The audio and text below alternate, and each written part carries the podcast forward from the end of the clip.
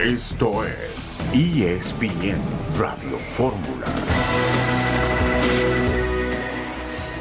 Soy una persona agradecida, afortunada, lo que yo siempre digo, de, poder entrenar a unos jugadores que tienen unos huevos barcos.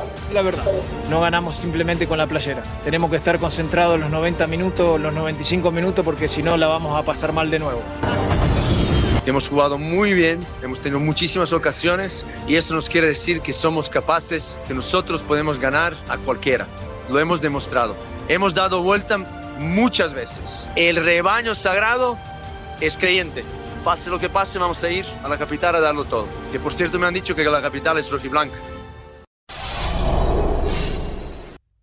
En orden de lo que escuchamos, primero Fernando El Tan Ortiz y después Paunovic, el técnico de las Chivas, después de que en la ida de las semifinales, en el Clásico Nacional, el América se impuso 1 por 0 en Guadalajara. Aquí estamos a nombre del maestro Beto Murrieta, quien los saluda, Toño Rodríguez. Bienvenidos a esta edición en vivo de ESPN Radio Fórmula. John, ¿cómo estás y cómo viste la victoria del América ayer?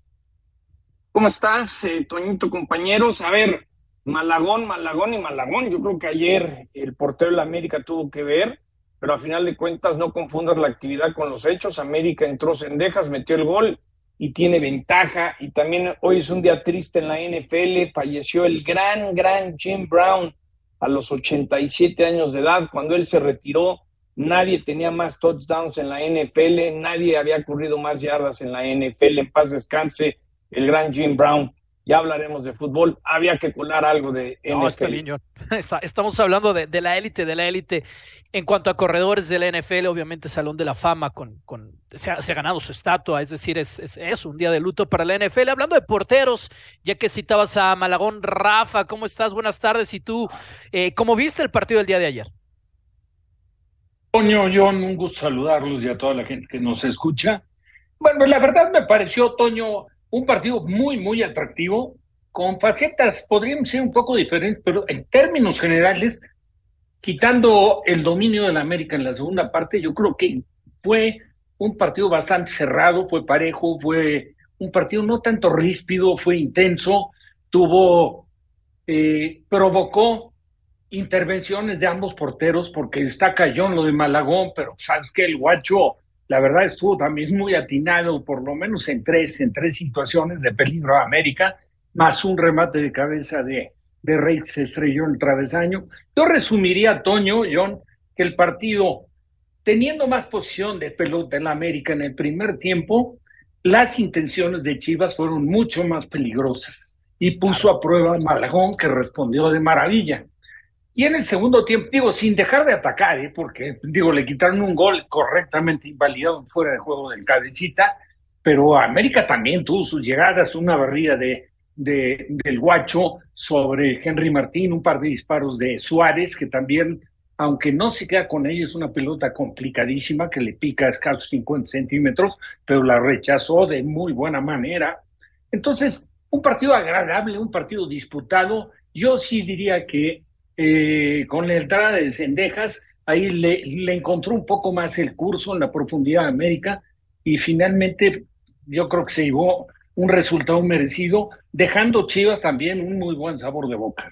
Malagón y Guacho Jiménez que están en la lista preliminar de la selección mexicana de Diego Coca para las semifinales de la CONCACAF Nations League que van a jugar este verano contra la selección de Estados Unidos en Estados Unidos. Es una lista de 40 que se va a depurar ya para el torneo. Destaca que Chucky Lozano está fuera de la lista, está lesionado ahora mismo con Napoli, quizás lo van a dejar descansar. Destaca también que ya no sé si es novedad, pero Pocho Guzmán y Chicharito Hernández no están en esta lista de 40. Vamos a hablar de eso.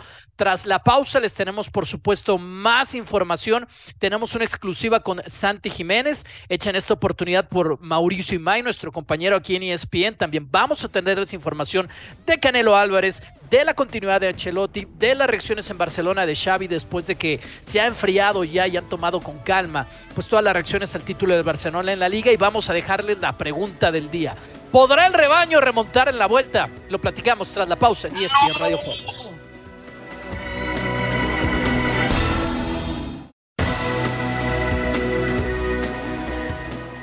Hemos jugado muy bien, hemos tenido muchísimas ocasiones y eso nos quiere decir que somos capaces de generar. es la ejecución, es lo que tenemos que mejorar inmediatamente y sabemos que cuanto más tiros tenemos, más llegadas al área tenemos, vamos a tener más posibilidades de abrir la lata, resurjamos en el partido de, vuelta y para eso hay poco tiempo y nos vamos a poner a trabajar. Si podemos ir ya rápido con las preguntas porque tengo que ir a trabajar. ¿va? Tengo a veintitantos guerreros ahí a los que los he dicho, yo quiero solo ganadores, quiero gente con la cabeza alta y, solamente se ha acabado la primera parte, queda la segunda parte. Y quiero que el que suba al avión conmigo lo dé todo. Pero solos no podemos. Necesitamos ir todos juntos y la afición incluida. Hay que creer. El rebaño sagrado es creyente y hay que creer. Y vamos a darlo todo. Pase lo que pase, vamos a ir a la capital a darlo todo. Que nosotros podemos ganar a cualquiera. Lo hemos demostrado. Hemos dado vuelta muchas veces. El Chivas de hoy es capaz de hacer y ganarle a cualquiera. Todavía nos queda ganar, desde yo que estoy aquí, al América. Y con ese reto yo voy a subir al avión el sábado y irme a la capital. Que por cierto me han dicho que la capital es rojiblanca. ¿Es posible ganarles en su casa? Lo han hecho otros equipos. Vamos a ganar, vamos a ir a ganar. Bien emotivo lo de Paunovic. Salió con la adrenalina al tope, John. ¿Cómo lo escuchaste? Muy bien. Yo creo que a muchos nos ha callado la boca, ¿no? Es decir, ayer, los unos 30 minutos, me encantó cómo estuvo Chivas, ¿no? No capitalizó.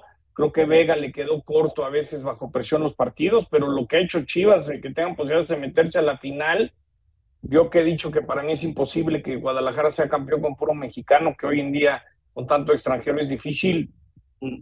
La verdad, Rafa se ha sacado un 10 en Chivas. ¿Quién iba a pensar que, que esta, este, lo que parecía un invento, pues resultó ser buen invento? Y para allá sí. sí, sí, sí. Perdón, Toño. Eh, digo, el trabajo de Paunovic ha sido de verdad, de verdad extraordinario está con la ilusión y la esperanza y la enorme motivación que tiene para su plantel, que lo ha venido demostrando jornada a jornada, algunas veces algunos partidos jugando mejor que otros, algunos quedando a deber, porque no podemos dejar de, de recordar que el partido en San Luis, que juega gran parte del primer tiempo y todo el segundo con un hombre más, y que ahí apuesta Pavnovich por no meter, por ejemplo, al Pocho, que no lo entendí y creo que nadie, pero bueno, la campaña de él digo, creo que se debe reconocer al margen del resultado que pueda dar esta, esta eliminación con América, ¿no? Yo creo que el favorito, por supuesto, es América, tiene mejor plantel, lo dije y lo sostengo, pero, pero Chivas, el trabajo de Paunovic, yo creo que está, a mí me parece que no, no hay un solo seguidor de Chivas, ni directivo, ni gente, incluso el cuerpo técnico, que se hubiera arriesgado a, pronosticar una campaña como la que como la han tenido. Jesús Bernal está con nosotros desde Guadalajara. Jesús, ¿qué dirías de si el ánimo que mostró Paunovic ayer en la conferencia de prensa es, es el ánimo general en, en las Chivas?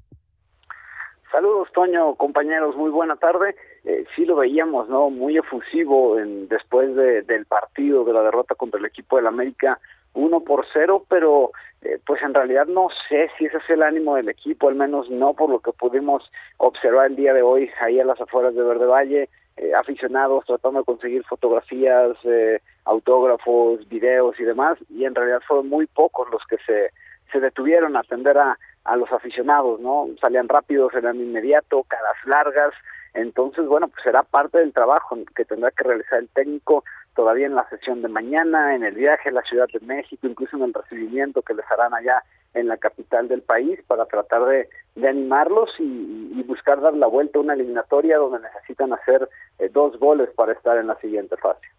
John, si tienes alguna, te escucha Jesús.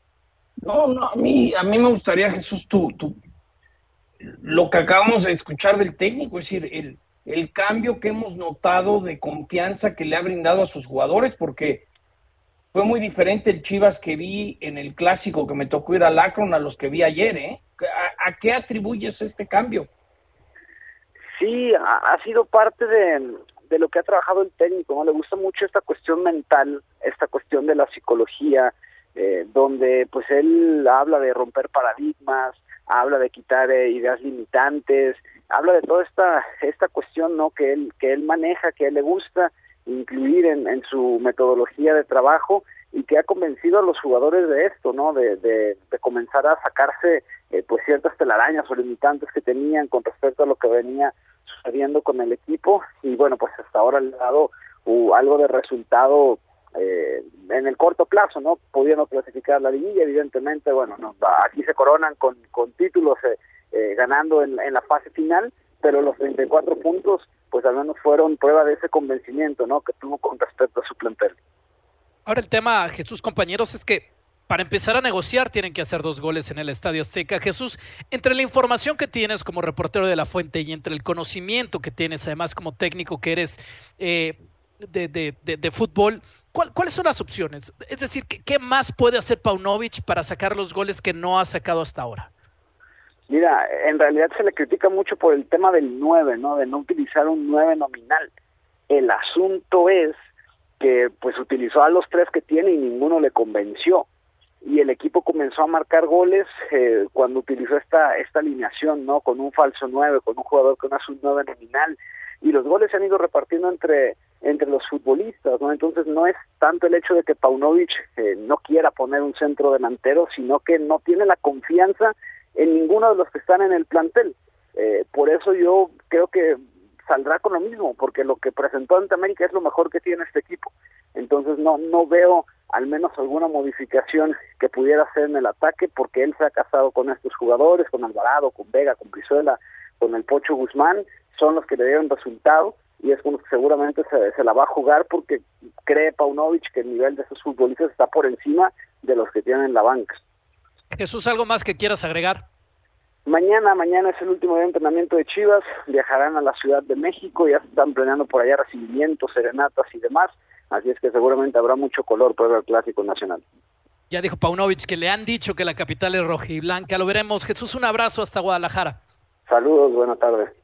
Eh, y del lado del América, Rafa, ¿qué, qué, qué, qué, tan, ¿qué tan tranquila la tiene el Tano para estar en la final? Mira, eh, Toñito, con el antecedente de, de, lo sucedido hace apenas unos días en el Estadio Azteca frente a San Luis, pues yo creo que se tiene que olvidar del resultado que lo tiene adelante. Sabemos que Chivas necesita dos goles porque en caso de empatar el encuentro en un global, pues pasa a América por posición en tabla, pero todo tiene que quedar ya, ahora sí que en historia, y a mí me parece que también tiene que cumplir con una reflexión y con un, una, no quiero decir que un correctivo enérgico, pero sí tiene que hablar fuerte con el esquema defensivo. ¿eh? Eh, yo estaba recordando la jugada que Henry Martin, digo, en una jugada accidental, devuelve la pelota equivocadamente, la roba Chivas en tres cuartos de cancha, aparece Alexis Vega, pero la forma como se entrega Reyes, si es de preocuparse, ¿no? Si es como para tomar al jugador y decir, sabes que esto no puede pasar. O sea, si tú lo sigues, lo acompañas en la jugada, evidentemente le complicas la situación. Digo, no, no concretó porque salió a media altura y ahí reaccionó muy bien Malagón. Si la pelota la tira abajo, difícilmente creo que hubiera salvado el gol el portero americanista. Entonces, errores de esos, Toño, yo creo que sí se tiene que aplicar, ¿no? Y aparte, tiene que jugar no con el resultado que mantiene, sino tratando de buscar su mejor nivel futbolístico. Qué mejor que recibiendo a Chivas, qué mejor que Chivas obligado a tratar de descontar esa ventaja que tiene América.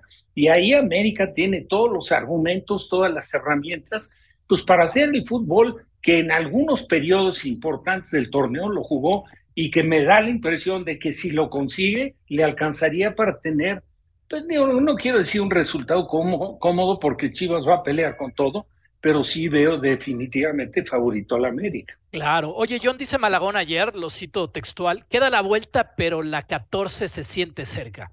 La, los clásicos hay que ganarlos, más en estas instancias, esperamos ganar en la vuelta para avanzar a la siguiente ronda. ¿Tú cómo lo ves en general al América, John, con este, con este 1-0? No, yo creo que le, el América supo por momentos con Malagón eh, mantener el cero. Creo que Chivas tendría que haber anotado, pero no anotó. lo de Cendejas me encantó. Yo, lo que le quería preguntar a Rafa, por ejemplo, es, pareciera que ayer Henry le costó trabajo. ¿Qué, ¿Qué, balance le das al partido de Henry Martin ayer, Rafa? ¿Qué tanto fue la marca que recibió o qué tanto le costó trabajo a Henry? digo, el trabajo defensivo de Chivas es, bueno. Henry tuvo eh, más o menos por ahí del minuto 10, tuvo la opción más clara de gol, le salió eh, valiente a los pies, acortó la distancia barriéndose el guacho y se le estrelló en el pecho. Seguramente recuerdan ustedes esa jugada. Entonces, si, si, haces un recuento de lo que fue el arranque de Henry, que siempre tiene una excelente actitud, bueno, la pelota que entrega y que se convierte en una jugada de gol a favor de Chivas, que sí, me atrevo a decir que desperdicia a Alexis Vega, porque era una jugada de gol y venía precedida de un error de Henry que, que sí te deja, te exhibe mucho. Y luego la jugada donde el movimiento lo hace perfecto, el servicio de Suárez es estupendo, entra con el perfil que mejor domina, con derecha, y cuando gira ligeramente, porque no fue una media vuelta, pero ligeramente gira, ya tenía encima al portero de Chivas y evitó la anotación del americanista. Yo siento, John, que eso lo resintió Henry un poco y lo sacó a la mejor de, de un momento de confianza. Vamos a hacer una pausa y regresamos con más del Clásico Nacional y del Clásico Regio, por supuesto.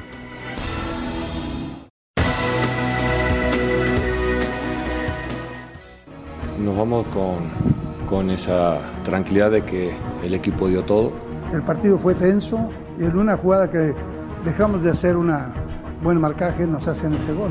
La serie sigue abierta, se definirá en, cancha de, rayados. Tenemos que salir con, con esa convicción que hemos trabajado en esta casa, con el apoyo de nuestra gente. Y la ventaja la tienen ellos que, con el empate seguir. Nosotros en algún momento vamos a tener que, que ir por un gol buscaremos ganar, no buscamos el empate, sino buscamos un resultado favorable.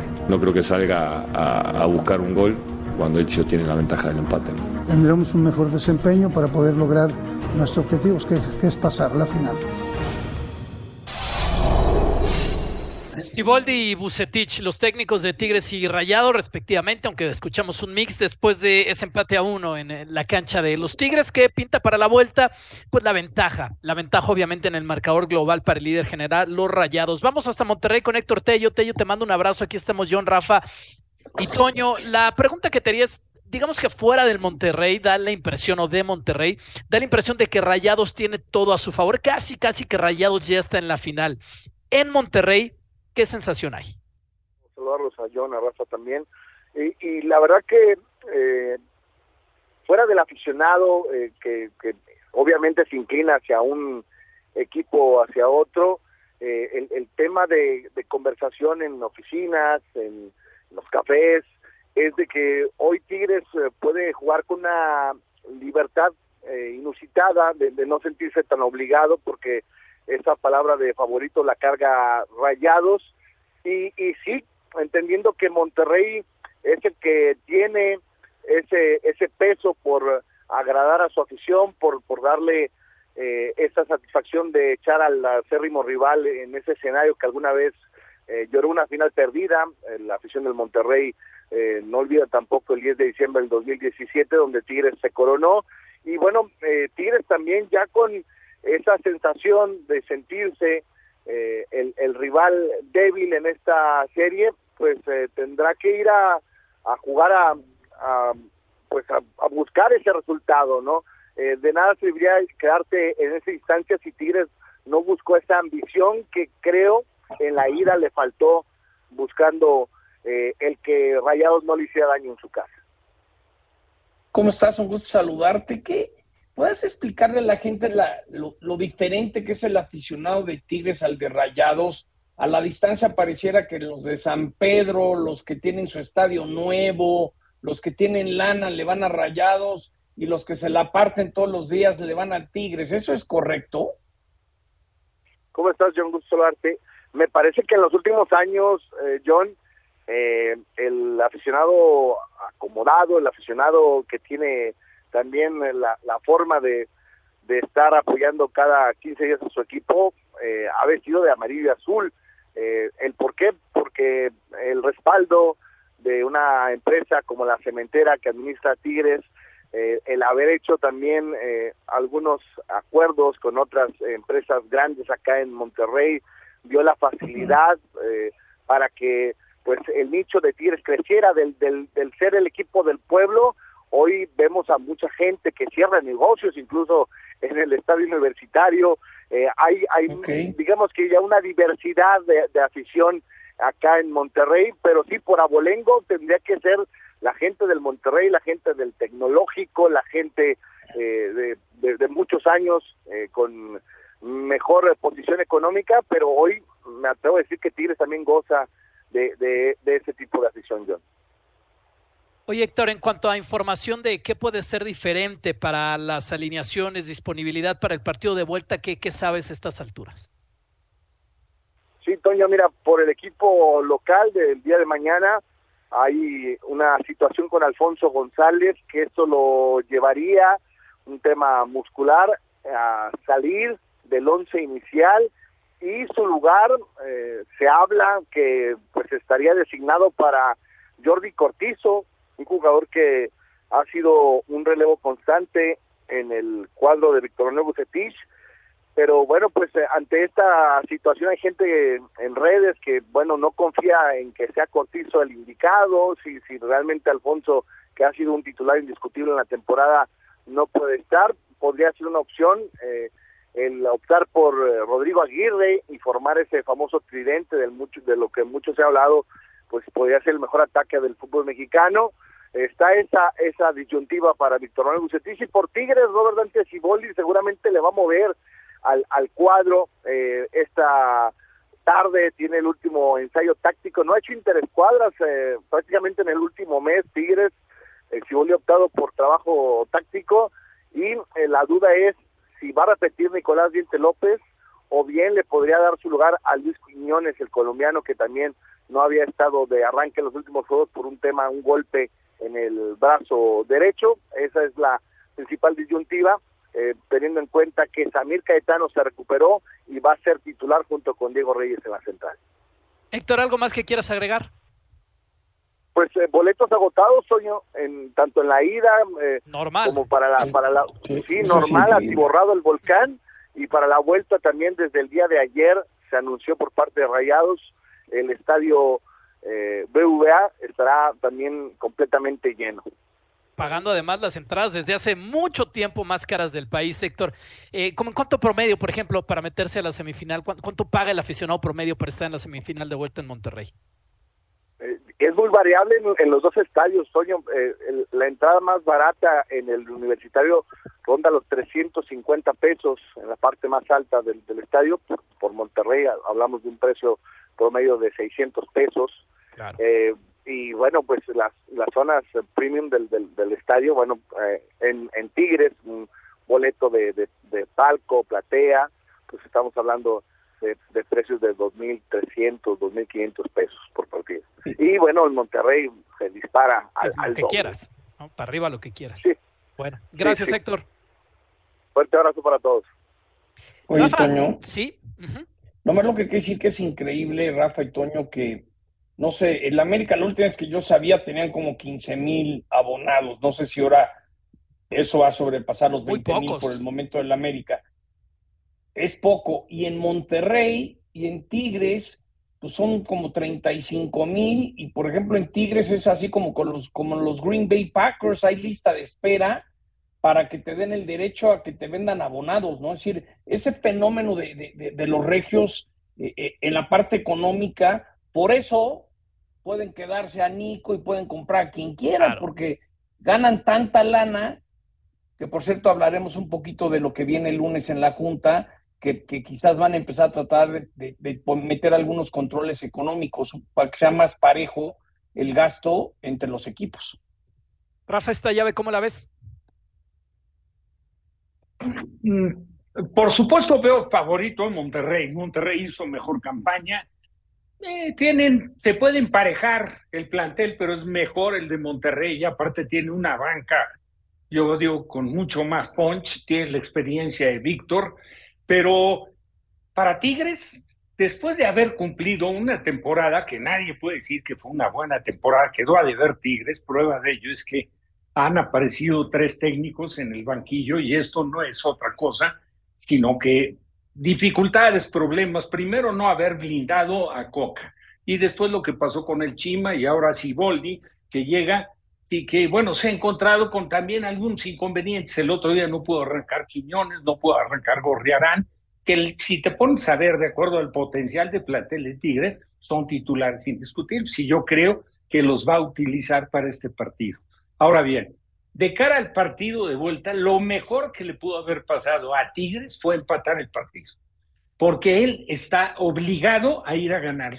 Si Tigres le hubiera ganado a Monterrey, cualquiera diría, no, es que el golpe anímico, lo que quieras, man, si gustes, pero la postura de Tigres iba a ser precautoria, seguramente a defenderse, y difícilmente aguantas una avalancha de Monterrey, de rayados. Este resultado obliga a Tigres y se tiene que fundamentar en los mejores elementos que tiene, donde también ha acusado algunos problemas defensivos, pero pues teniendo a y teniendo el regreso de Quiñones y teniendo a Berterame y teniendo en la banca a, este, Aguirre, o sea, con el plantel que tiene, tiene a Ponchito, ojalá pueda jugar porque anda en muy buen momento, pero Cortizo no, no desentona, lo ha, lo ha venido haciendo muy bien en la temporada. Entonces, yo creo que, que Tigres ahí tiene para ir a buscar y salvar un torneo que no ha sido bueno, y pues muy poco que perder, porque si pierde, pierde contra el equipo que más puntos hizo en el torneo, es el líder, es el que respetan todos por la experiencia de Bucetich, por el plantel que cuenta. O sea, yo creo que para Tigres fue interesante no haber perdido, empatar el partido para ir a buscar la victoria. Oye, Rafa, pensando en cuenta que estos dos equipos siempre que se enfrentan son precavidos, como que pocos goles, si los dos se soltaran al full, y ahora sí como pelea de box, si los dos se dejaran ir, ¿quién crees que sea más capaz de noquear al otro? ¿Quién tiene más armamento ofensivo desde tu punto de vista? Creo que, lo tiene más completo Monterrey, porque no podemos dejar de lado que no han, bueno, en, en, el caso de Tigres no han utilizado al campeón goleador del torneo anterior, que fue goleador también en San Luis, que es Ibáñez, que es un jugador que extrañamente por lo menos a mí, eh, me llama mucho la inquietud del que no lo pongan. Eh, naturalmente respetan mucho lo que todo, todo lo que representa para Tigres, Guiñac, John, Toño, pero, pero habría que buscar la forma de que jugaran los dos, no obstante que Guiñac tenga 37 años, tiene la experiencia y tiene la técnica y tiene el temperamento, el carácter, y perfectamente yo creo que podría jugar como un media punta para mi gusto y tener a un hombre de área mucho más de área de lo que es Guiñac. Tiene un potencial importante, pero caray, te pones a ver Monterrey, Monterrey tiene a Verterame. Pues tiene, yo me inclino un poco por Monterrey, ¿eh? por el punch de ataque. Pausa.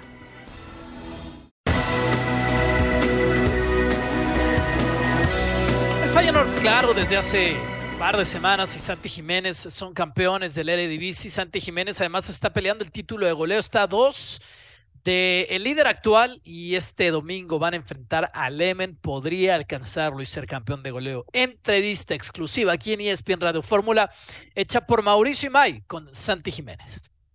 Y empiezo preguntándote por cómo estás, eh, si ya te cayó el 20. Uno nunca le cae el 20 hasta que empieza a ver los números, el saber que, que ya fuimos campeones, es como que estoy viviendo lo que siempre soñé. Si en ti estuviera la decisión, Santi, de qué hacer la próxima temporada, ¿qué harías? Soy el hombre más feliz del mundo en, aquí en Feyenoord y como te decía, hay veces que hay oportunidades que uno no puede aprovechar y sinceramente no conozco qué vaya a pasar en un futuro, pero, pero si te puedo dar una respuesta es esta, que estoy muy, muy feliz aquí en Feyenoord hay algo que puede moverse en algún equipo en España para Santi Jiménez.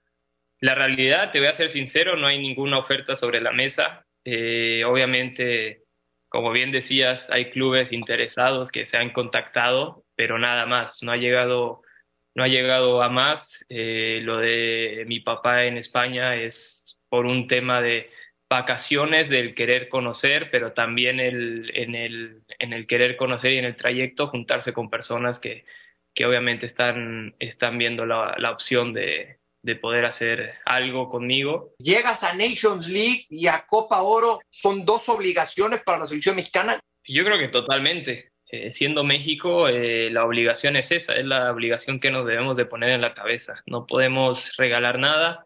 Siendo México, creo que debemos de ir por todo. Eh, no me ha tocado, no he tenido experiencia de, de poder estar en, Copa Oro y, y, creo que sería una experiencia muy linda la que, la que me puede llegar a tocar. Entonces estoy muy feliz y muy contento de poder jugar ese torneo que, que por lo que me han dicho es eh, un torneo demasiado difícil, por lo mismo que te decía de que México siempre tiene la obligación de ganar.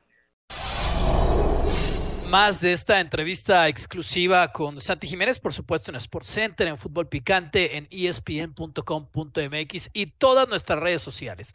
Le preguntaba a Mau por lo de la Nations League. Aquí les va la lista de delanteros. Es una lista de 40, ¿no? En total, solamente les voy a leer los delanteros. De aquí se va a depurar.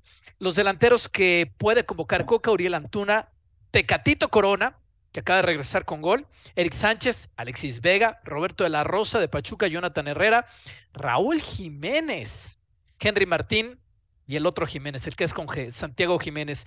Eh, John, no sé si le quieras entrar al tema de Santi Jiménez, si tengas algún comentario y de ahí te, te, ligas con la información que tienes de selección nacional, por favor, y lo de la Junta de Dueños que está a la vuelta de la esquina. Pues mira, de, de, de Santi esperar si surgen ofertas, ¿no? Aunque hubiera, no te va a decir que va a haber. Yo creo que el Penero eh, compra barato y vende caro, es campeón. Eh, de alguna manera, si llega una oferta importante, creo que se va. Creo que está a gusto, entonces quizás un año más le, le funcione. Y miren, de la Junta, ahí, ahí, ahí les voy dando algunos datos que me enteré. Escribí una columna en espn.com.mx, ahí está mi opinión de lo que viene. A ver, le resumo rápido. El lunes habrá un, un, una asamblea de dueños donde rápidamente John de Loíza eh, hablará brevemente, dirá sus aciertos, sus errores, le darán las gracias y sale John de Loíza. Increíblemente, el que toma su lugar es Juan Carlos Rodríguez. Hubo una época que John de Loíza y Juan Carlos ni se dirigían la palabra, ¿no? Eh, Juan Carlos tomará un par de meses para ver cómo está la federación, tiene algunas ideas para, pues, seguramente hacer una asamblea con los cambios que busca. Eh, les confirmo que Andrés Lilini va a manejar las selecciones juveniles. Eh, Rodrigo Árez de Parga, que quiere o quería a, a Tulio Davino en lugar de Jaime Ordeales como director de selecciones nacionales. No estoy tan seguro que Juan Carlos quiera a Davino, entonces ahí eh, tendrán que negociar, platicar y ver quién acaba siendo director de selecciones nacionales. En la parte de la liga, lo que tengo entendido es se desaparece la sub-20, van a crear una sub-23 porque todos los equipos, los 18 equipos tendrán una filial sub-23 en expansión. No va a haber descenso, pero sí podría haber ascenso. ¿Qué quiere decir eso? Que ahorita hay 18 equipos, podrían ser 19, 20, 22. Si el Atlante queda campeón y tiene las credenciales para ascender, pues sería el equipo eh, 19, esa es la información que tengo. También quieren poner un tipo de control financiero, el poder hacer más justo que lo que gastas es en base a tus ingresos y tratar de quitar un poco la inflación del fútbol mexicano. Lo de la multipropiedad, no se va a permitir eso de que le paso a mi hijo el equipo, eh, se va a crear una unidad de negocio dentro de la liga donde en su momento Grupo Pachuca tendrá que decidir si vende a Pachuca o León, Orlegui tendrá que decidir si vende a Atlas o Santos, y será la misma liga tratando de tener un área para ver fondos de inversión, posibles inversionistas, y si por ejemplo un día Juárez quiere vender su franquicia y se quiere salir del fútbol, perfecto, pasa a una unidad de negocios para ver si alguien quiere comprar tu franquicia, algo muy similar al MLS eso es un poco lo que les puedo adelantar que va a pasar el lunes. todo, todo suena bien, después hay que ver cuánto de esto realmente, realmente permea, ¿no? Lo, platicamos, Beto lo recuerda cada rato en este programa, lo de la multipropiedad se iba hace tantos años y, no se ha ido. Rafa, lo que quieras comentar de, de, lo que dice John, a mí me llama la atención este tema, ¿no? La posibilidad de que no puedas descender en la Liga MX, pero sí puedas subir el número de equipos. Digo, me parece totalmente absurdo e incluso arbitrario. O sea, lo que han hecho con el, con el ascenso y el descenso no tiene perdón. Y quieras o no afecta. Que el interés de ellos esté en centrar la liga, como ya en alguna oportunidad lo intentaron, incluso tuvieron 20 equipos en primera, lo pueden hacer haciendo el descenso, manejándolo de diferente forma, igual que el ascenso. En lugar de un equipo desciende y el otro asciende, tú puedes cambiar ese sistema y, más o menos hacer como si fuera una liguilla para ascenso y descenso, ¿no? brindando la oportunidad al que va a descender, no al que quedó con menos puntos, pero a lo mejor otro que quedó en una posición inmediata, que tiene el riesgo de descender, pero también le das la opción para el que está buscando ascender, que lo pelee. No, no voy para nada de acuerdo. Yo creo que esto no le arroja nada positivo al fútbol mexicano. Y aparte la liga la van a hacer de 20 con los que a ellos les conviene, porque así va esa es la intención. Claro, sí, como si fuera Y otro punto, Toño, otra cosa es, si quieren centralizar los derechos de televisión. ¿De verdad, Sí, pero, ahí te va. Esa, por más de, que te lo digan tus fuentes, ¿tú la crees? Pero ahí te va, ¿por qué? Ahora, déjame acabar. Ahora sí, como digo, no disparen al mensajero. Es una idea que tienen hasta el 2028, ¿ok? Porque hay que recordar que muchos de los derechos de los equipos Televisa eh, sobre todo compró hasta 2028, 2830. ¿Cómo va a ser en el 2028? Proteger en México el negocio, es decir, TV Azteca y Televisa seguirían teniendo su viernes botanero, sus partidos que les interesan, sus derechos, pero vender a los Estados Unidos, ahí sí Univisión cedería sus derechos, es decir, el América entraría a un pool para vender en conjunto todos los derechos en Estados Unidos, pero de aquí al 2028, como es nuestro fútbol, pues es como el Big Brother, ¿no? Las reglas también pueden cambiar de un día a otro, ¿no? Pues sí. Eh, sí, así es, así es. Rafa, no sé si quieres agregar algo de esto o, regresamos al tema de Santi, si tú lo ves para, para un equipo más grande en Europa ya. Lo más interesante tocar del tema de Santi, ¿no? Que se está ganando el interés de todos los que estamos involucrados de una u otra forma en el fútbol. Ah, yo creo que debe tomar las cosas con tranquilidad. Lo veo súper ubicado. De verdad es que le ha costado porque no llegó para ser titular, tuvo que pelear con Danilo, se ha ganado el respeto de propio extraño, pero todavía está en un proceso de crecimiento. A mí me parece que consolidarse con una temporada más en el Facebook se ha ganado todo el cariño, el respeto, reconocimiento de la gente y del plantel y después de eso apostar seguramente para lo que va a ser una liga de mayor categoría. Y hablo de Italia, de España y, ¿por qué no?, de la Premier. Sería increíble tener a un delantero en, en, la Premier como en su momento estuvo Jiménez jugando con el Wolverhampton, con el Wolverhampton que además en ese momento estaba jugando súper, súper bien. Sería un lujo tenerlo para allá o en cualquier liga, ¿no? Yo, yo soy de la opinión que teniendo Champions ya asegurada con el Feyenoord la próxima temporada, suena muy bien que que se quede, que se quede por allá. Vamos a cambiar de tema. Vamos a escuchar un poco. Espero que sea NBA. Antes, antes uno que, a ti te ah, gusta mucho, John. Mejor para ti, golf. Golf y Canelo. Eh, está por aquí en, en, la Ciudad de México, en el Estado de México. Canelo Álvarez vino a inaugurar un, torneo en el que seguramente tiene, eh, pues no sé si a nivel de patrocinio o él mismo es, es, inversionista del torneo, pero bueno, el caso es que estuvo aquí en la Ciudad de México o está aquí en la Ciudad de México para hablar un poco de, sí, exactamente, de lo que quiere hacer hacia el futuro con Vivol. Eh, pero bueno, antes de escucharlo, es, es hombre de golf, Canelo, ¿no, John?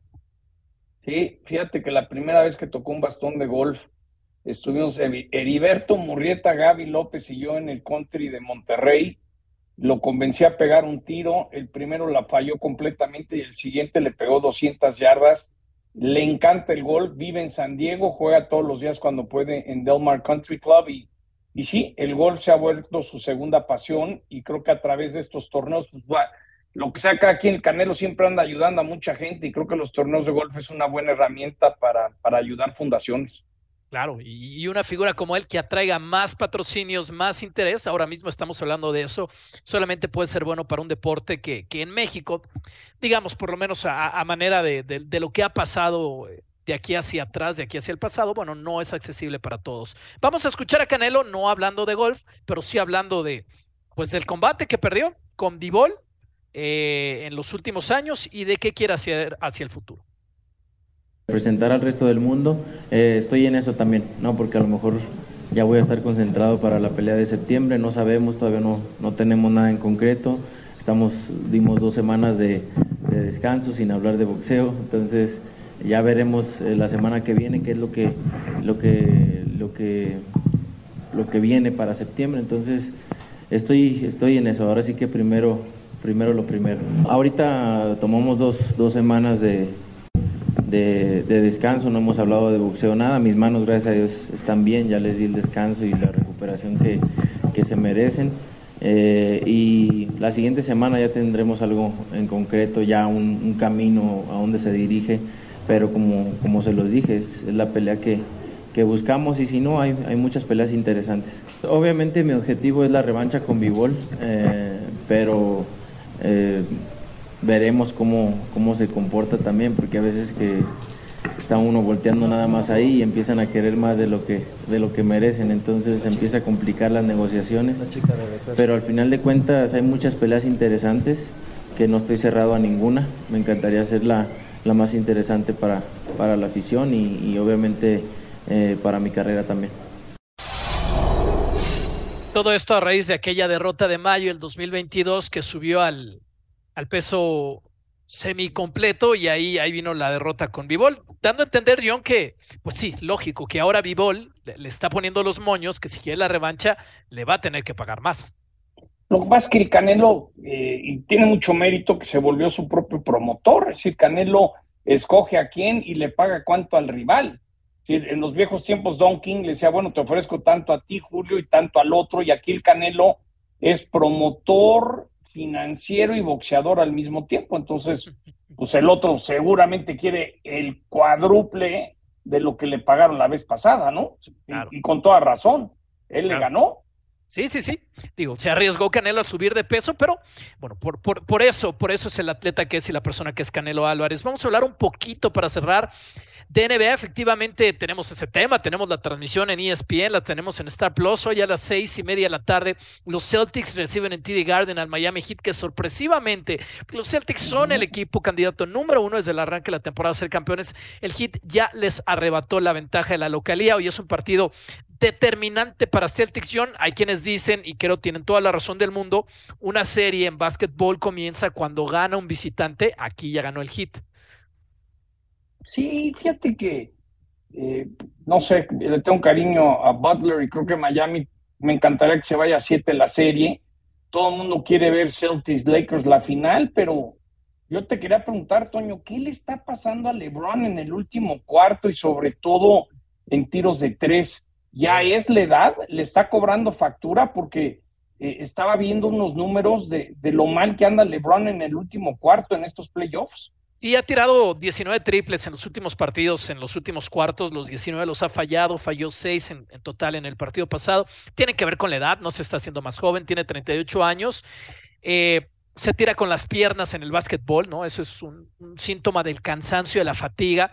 Cuando te cansas, los tiros dejan de entrar, dejan de llegar porque todo el impulso viene desde las piernas, no es una cuestión de, los brazos, es de las piernas para tirar, especialmente el triple tiene que ver, John, y eventualmente va a pasar. Es un equipo bien cansado los Lakers, es un equipo que comenzó la temporada dos ganados, diez perdidos. Desde bien temprano en la temporada están remando contracorriente, contracorriente, contracorriente. Ir en persecución del rival es muy cansado, han ido tras la chuleta toda la temporada. Es un equipo en general fatigado y en particular su jugador de, de 38 años de edad. Creo que va por ahí. Para ahí está la serie. Ahora se va a Los Ángeles del otro lado. Los Nuggets con ventaja 2-0 después de la victoria de ayer. Vamos a cerrar este show. Antes de eso, Rafa, eh, nos quedan dos minutos. Vamos a aprovecharlos. ¿A quiénes tienes tú, Rafa Puente, avanzando a la final del fútbol mexicano? los que no considero que van a pasar, yo creo que Rayados y América van a jugar la final. Rayados América, es la, es la lógica. Tú, John, yo estoy con Rafa. Yo también me gustaría que pasara Tigres para que la final fuera en el Azteca, pero yo creo que, yo creo que Rayados y América, eh, el 1-2 van a ser superiores. Yo creo que yo creo que no van a tener, no creo que tengan serios problemas para avanzar. Ahora se las voy a cambiar, Rafa. De Tigres y Chivas, ¿a quién le ves más posibilidad de, dar la sorpresa? Más posibilidad, bastante parejo, ¿eh? Igualdad de circunstancias. Yo creo que tiene más fútbol en el fondo, en individualidades Tigres para hacer mucho mejor partido de lo que hizo. Y en cambio a Chivas lo veo haciendo un buen partido, pero apegado a su potencial, que fue pues prácticamente una muestra lo que presentó en el partido de ida. Haciendo un buen partido, pero sin meter gol, ¿no, Rafa? haciendo un buen partido con volumen, pero sin meterla. Y algo importante, que queramos o no, Tigres con un gol está dentro y Chivas necesita dos. Claro. Es todo ahí hay gran diferencia, Rafa. Por eso decía yo que el resultado, a pesar de la diferencia que uno puede entender que hay entre Rayados y Tigres, John, Toño, pues la verdad es que un gol, de acuerdo al potencial y a la postura y al diseño, vamos a ver que hace Siboldi. Yo si estuviera en la responsabilidad de dirigir ese partido, yo apostaría al frente desde el minuto uno. Señores, gracias al maestro, a nombre del maestro Beto Murrieta. Aquí la dejamos.